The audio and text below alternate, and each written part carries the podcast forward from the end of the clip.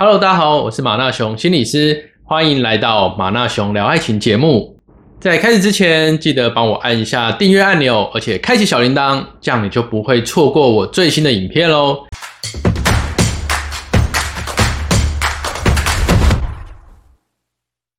今天要跟大家聊一个算是蛮热门的话题，就是有部电影叫做《当男人恋爱时》，我相信应该蛮多人已经看过了。那我们要来看看这部电影里面男主角邱泽的行为，在现实生活中真的行得通吗？就他里面的把妹方式是有效的，还是会让你遇到一些麻烦呢？那其实电影对我们的爱情观点的影响是非常大的，因为我们每个人都有一套所谓爱情剧本。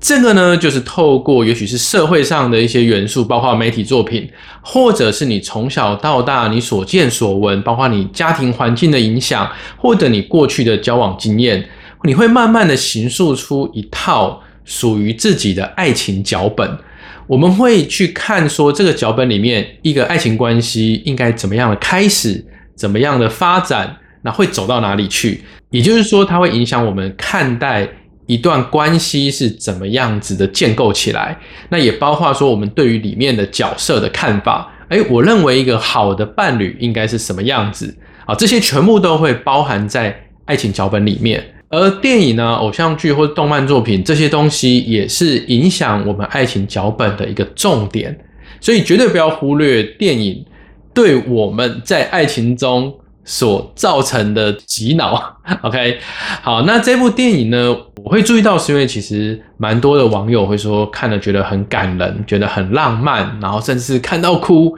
好，所以我就前一阵子也花了一点时间，很认真的把它看完。那后半段我的确有点感动啊，尤其在最后面那种手足之情的时候，哇，这有被 touch 到。不过前半段呢，我是越看越觉得有点胆战心惊，因为邱泽在里面他对于女主角所做的那些追求行为，老实说，我觉得非常有成为恐怖情人的潜力。然后今天我就花点时间跟大家解析一下。电影里面男主角做了哪些事情？如果你在现实中这样做，真的会被当恐怖情人，甚至对方可能会报警处理。不是电影中女主角对男主角报警的这种处理，而是真的会请条子杯杯把你请去派出所喝个茶，甚至你可能会被告。哎，这不是跟大家开玩笑的哦。那我们来看第一个邱泽里面做的地雷行为是什么呢？这个呢，你真的要说地雷吗？也不是真的那么的坏，但是它很有可能会让你的爱情产生问题。就是它是属于那种一见钟情，而且它快速的，因为看到对方的某一些的特质，它里面讲是说，呃，就觉得你腿很长嘛，然后身上香香的。他因为这个小小的线索，他就疯狂的迷恋对方。心理学上，我们通常会把一见钟情叫做迷恋，它指的是。我们看到对方的一些小线索，然后我们开始脑补，他是一个非常完美的人。那这个脑补其实是我们去投射心中那个爱情剧本、爱情脚本中完美情人的形象到对方身上去。好，那既然这个人是我们心中认为如此的完美，那接下来怎么办呢？一定要紧抓着他不放，一定要追在他身后不放手，直到追到手为止。那这个时候就很可能让我们的速度会太快，而给对方很大的压力，甚至我们会把你今天遇到的对象当成是一盏明灯。你可能生活中有一些不如意，或是没有那么的顺，你会觉得这个人就是可以来把你从泥沼中给救出去的那种救世主。这时候你自然而然更不想要放弃他。好，那你可能就会做出一些好讲好听叫积极，但有可能对方会认为叫做激进。的追求行为，那再就带到第二个邱泽在里面所做的地雷行为，他会去堵对方，或是跟踪对方啊，比如说他到女主角工作的农会的门口，一直去看着他，然后去看着他回家路线，然后默默的跟在后面，就是会想要去刷存在感。有些人会以为让对方一直看到我，那就有可能我们的关系可以更进一步。的确有心理学叫做曝光效应，它指的就是嗯，重复让对方一直看到你，增加熟悉感，他对你的确有可能会比较有好感。But 这一个心理学的理论要成立，它有一个非常重要的前提，就是对方对你一开始的印象必须是中性或者是正面的。可是你看电影里面，女主角一开始完全不给男主角好脸色，所以这时候你不断的去曝光自己，不断的到对方工作的地方、回家的路上去跟踪、去堵人，只会让对方觉得更不爽，甚至他会觉得有点可怕。他甚至跑到女主角办公的柜台，然后就硬要在那边跟她讲话，跟她聊天。那这边大家会觉得很好笑，他就抽了很多号码牌嘛。可是我看到这一段的时候，我也觉得，哇哦，这完全就是恐怖情人，就是有点不择手段。所以你要注意，你不断的一直想要去靠近对方，或者我们说叫做有点像鲁小的行为啦，这个并不会让对方觉得很浪漫，被你感动。他只会觉得是很烦躁，想要翻白眼，甚至会心生恐惧，会想要报警。所以死缠烂打是一个非常没有效的方式，而且死缠烂打代表你是非常自我中心，没有去考虑到对方的立场跟感受，是没有同理心的。那这样的情况之下，你要对方被你吸引，其实是反效果的行为。所以绝对不要想说，我一直去刷存在感，我一直去赌别人，去跟踪别人。OK，这是绝对不要这样做的。第三个地雷，我觉得是里面让我非常 shock 的一点，因为呢，男主角一直被女主角摆脸色嘛，就是一直没有办法一清方泽，他就呢画了一张表格。我本来以为他画那个表格是要有一些很温馨的举动，比如说，如果你每天做一件帮助别人的事，好，那我就画一格，全部画完了，那。钱我帮你还，我本来以为是类似这样，可是不是。男主角的行为是什么？他那个表格是要对方陪他出去跟他约会，而且甚至他想要拿来换炮，就是他说：“哎，要要那个嘛。”那那个大家都知道是什么，就是人与人的连结。那这种其实是利用女主角的困境啊，因为欠钱，家里欠债，威胁利用。想要得到对方的感情，或者我们说身体这种行为呢？你在现实生活中去做的话，你真的非常高的几率会被对方送去警察局哦。OK，这也是恐怖情人会做的一些事情，就是想要去操控，想要去勒索对方，那这是绝对不行的！所以我看到这一段的时候，我想说，嗯，不，不是吧？你连这一招都用出来了，你也看到里面女主角其实是很不爽的。但是呢，毕竟是电影的情节需要，女主角后来因为他们之间发生一些事情，所以开始转而接受男主角，而且他们就是有感情。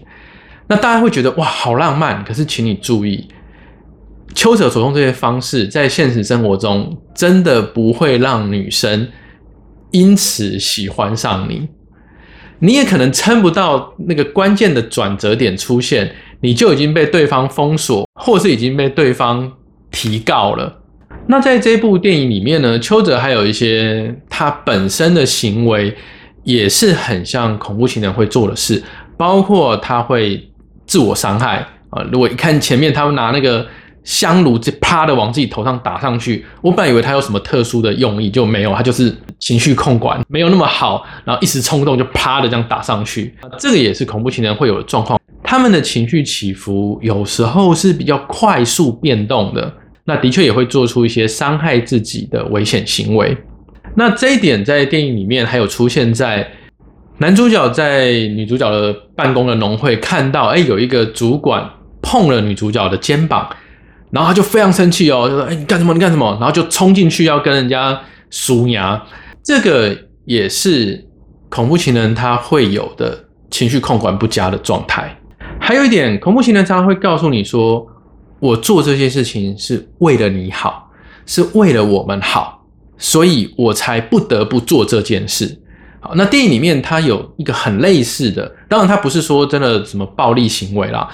它是把。自己的钱跟女主角的钱，好拿去想要看有没有办法翻身，好就是赚他个一笔，然后他们就要退，他就要退出这个讨债的公司嘛。可是这时候，其实他动用的是女主角那边的重要的钱，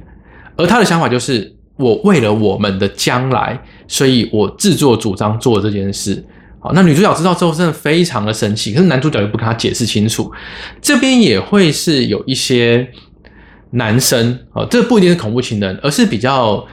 大男人主义的男人，会有一种，反正我所有的事情都是自己放心里。我不用跟你解释太多，我不需要跟你说明太多，反正出了事情就我来扛。那这样子的行为很容易让两个人之间会充满了误会或是误解，然后让关系更严重。其实就像电影里面演的一样。